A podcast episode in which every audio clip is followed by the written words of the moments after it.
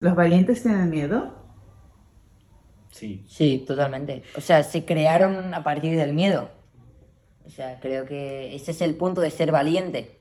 No es dejar de tener miedo, es de saber que esos miedos no son para siempre y que puedes luchar contra ellos. Y creo que ahí está el punto de decir, es una persona valiente porque es capaz de luchar contra ellos. Luego ganará, perderá, le comerán la cabeza, estará feliz, pero el ser capaz de ir a por los miedos creo que es la, de- mm, la definición de ser valiente. No tanto el, bueno, es valiente, no, es que nunca ha tenido miedo. No, el que es valiente es porque ha tenido muchos miedos y ha aprendido a asumirlos. Sí, sí.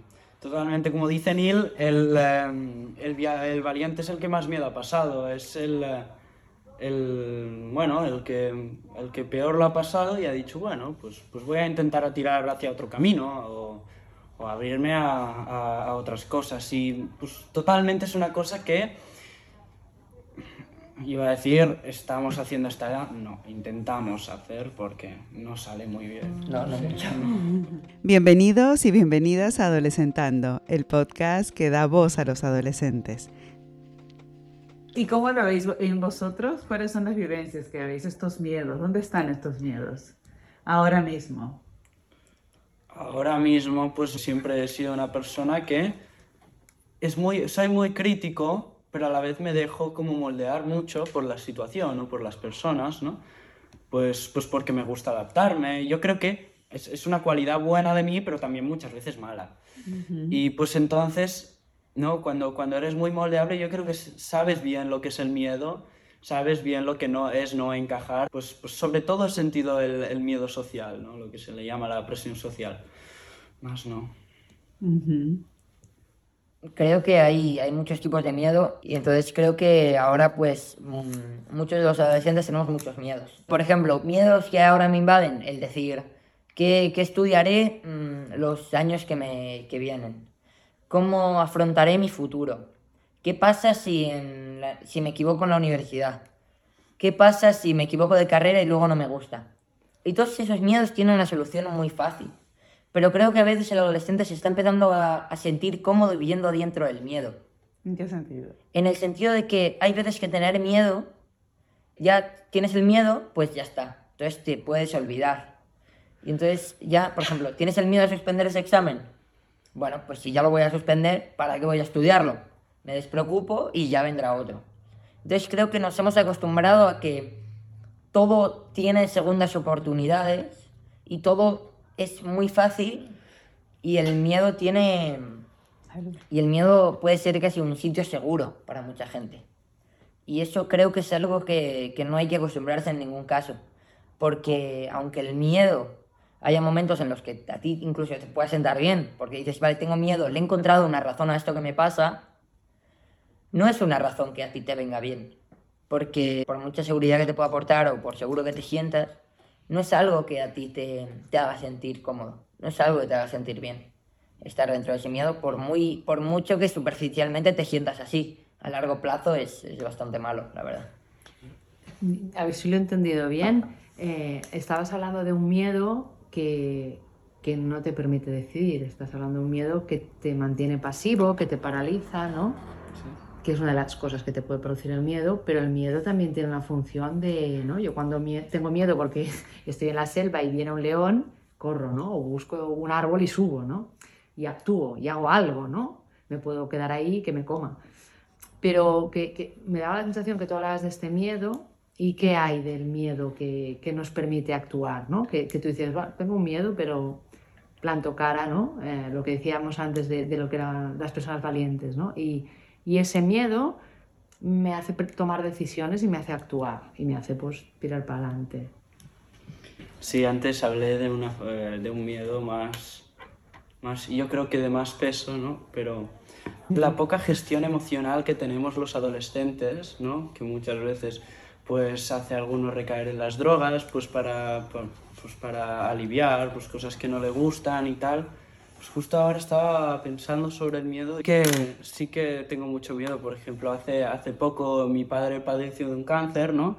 Y pues bueno, no fue una situación muy agradable por, por distintas situaciones, pero al fin y al cabo, ¿no? Es esa, esa cosa que decías tú, ¿no? El miedo que te hace valiente. Pues, no, nuestra familia, una de las cosas que me gustó es que no nos lo tomamos de una forma derrotista, ¿no? Sino que lo tomamos con buen espíritu. De hecho, mi hermana vino para ayudar a mi padre, porque mi padre lo operaron y tal.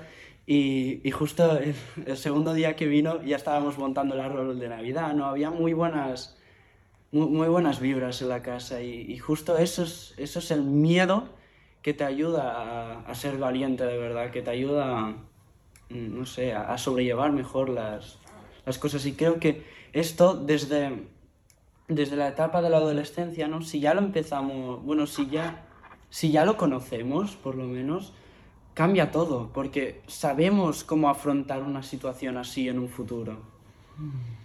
Y bueno, es, a, mí, a mí me gustó. Claro, no, en realidad, bueno, como yo lo veo un poco, ¿no? Cuanto más miedos tienes, probablemente la gente más valiente es la que más miedos tiene, ¿no? Y el valiente no es que no tiene miedo, sino el que va con el miedo. Va, lo coge de compañero y va con él. Me puede servir de motor o me puede servir de lastre, pero acciono independientemente del miedo, ¿no? Entonces... El que aprende, el, valiente, el valiente yo creo que es el que aprende del miedo y el que lo, lo aprovecha como, como una opción. Y aquí creo que Max ha hecho un comentario que es súper importante también, y es que, sin lugar a dudas, el miedo creo que es la cosa en la que a los adolescentes padecemos, donde necesitamos más ayuda de un adulto antes de llegar a situaciones críticas. Porque creo que no saber llevar un miedo es algo que nos, que nos puede hacer mucho daño. Yo, por ejemplo, o sea, voy a poner una evidencia personal, mi, tengo un abuelo que está muy enfermo también, y claro, yo te, tengo todos los días miedo, miedo a perderle, miedo a que, bueno, pues haya unas navidades donde ya no esté, miedo donde vaya los fines de semana a, sus, a su casa y él no esté. Y ese es el miedo interno al que yo cuando, claro, yo no me, yo, o sea, mi adolescente de 15 años pensaba, yo a mi madre, la hija que de esta persona le está, está afectando más, no me veo capaz de, de, preguntarle ahora cómo, sobre, cómo sobrellevo esto, sabiendo todo lo que, lo que yo también está pasando. Y entonces, un día, eh, creo que mi madre se dio cuenta, porque yo empecé como a decir, es que no, o sea, las, el miedo me invadió de tal forma que yo tenía como ganas de evitar esa, esa, situación. Por ejemplo, yo decía que o no podía ir o hacía planes justo el tiempo que sabías que ibas a estar allí, porque estar a ese lado te hacía pasar miedo y eh, dolor sobre todo. Y entonces creo que, bueno, son dos cosas que un poco distintas, pero ese dolor creo que también te, o sea, te acojonaba y querías tirar mucho y querías olvidarte. O sea, querías dar muchos pasos atrás y claro, no entendías por qué no todo era como antes. Entonces un día, pues mi madre vino y me dijo, tal, habla, vamos a hablarlo porque los dos, porque tenemos miedo y es importante. Y entonces creo que poder reflexionar y hablar de eso con mi madre me dio como la, la fuerza de la que, cual todavía estoy aprendiendo, porque esa situación todavía no la he superado. Sigo teniendo ese miedo cada vez que voy y sigo, pero sigo sabiendo que, que ir es lo mejor para, para, todos. Entonces, que afrontarlo es mejor que no guardármelo y quedar y que pase el tiempo hasta que ese miedo o ese terror se, se acabe. No, es, es seguir intentándolo y, y, cada vez, pues, es más que en un, miedo, se convierte en algo que aprendes a llevar o a que aprendes de él. O que también te da un mensaje, ¿no? O que te cuenta algo, ¿no? De cuán importante es esa persona para mí, ¿no? El miedo. Sí, ¿no? o sea, es en, en, plan, el miedo a perder algo, creo que, que, todos lo hemos sufrido a diferentes escalas, sin lugar a dudas.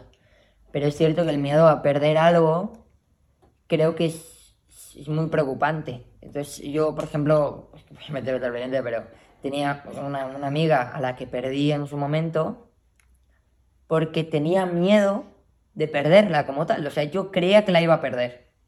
Y entonces decidí alejarme porque no quise afrontar ese miedo. Decidí apartarme y tomar espacio para no perder esa relación in situ porque no estaba preparado mentalmente. De decir, me va, me, o sea, se va a acabar. Intente lo que intente, se va a acabar. Y claro, el miedo me, era prácticamente irracional porque pensabas, lo podríais haber hablado, lo podríais haber solucionado, pero tú tenías tanto miedo que lo único que te decía es, la, vi- la evito. La evito y entonces así me olvidaré y eh, así pues em, se pasará. Y claro, al final te das cuenta de que hay un momento que, que eso no se va a arreglar. Y que o lo afrontas o, es, o a largo plazo será peor. Entonces creo que lo mejor que puedes co- hacer un miedo es afrontarlo. Eso creo que es la, o sea, la única solución que existe. Y con esto concluye otro episodio de Adolescentando. Espero que hayas encontrado de utilidad estas perspectivas en la experiencia de lo que significa ser adolescente.